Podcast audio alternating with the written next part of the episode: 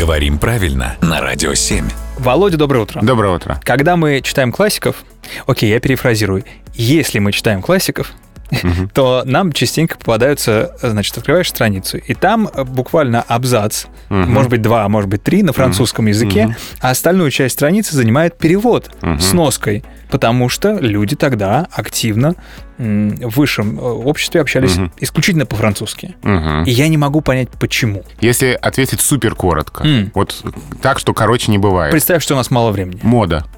Понятно. Спасибо, Володя. А если чуть-чуть развернутый вариант? Ну, на самом деле, действительно, была мода на все французское, на французский язык, на французскую кухню, на французскую моду. А это вообще ведь э, началось все в 18 веке, когда Петр I прорубил окно в Европу. А, Очень много, если мы вспомним историю нашего 18 века, очень много в, вокруг монаршего престола толпилось иностранцев. Ну да. Многие монархи сами имели иностранное происхождение.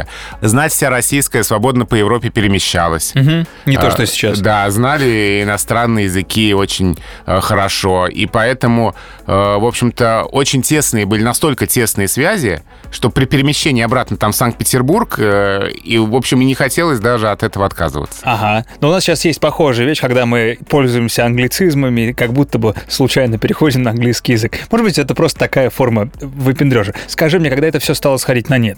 После войны 12 года, когда все-таки такие патриотические настроения привели к тому, что постепенно мода на все французское стала сходить, хотя ушла не так быстро. Мгм. Спасибо, Володя.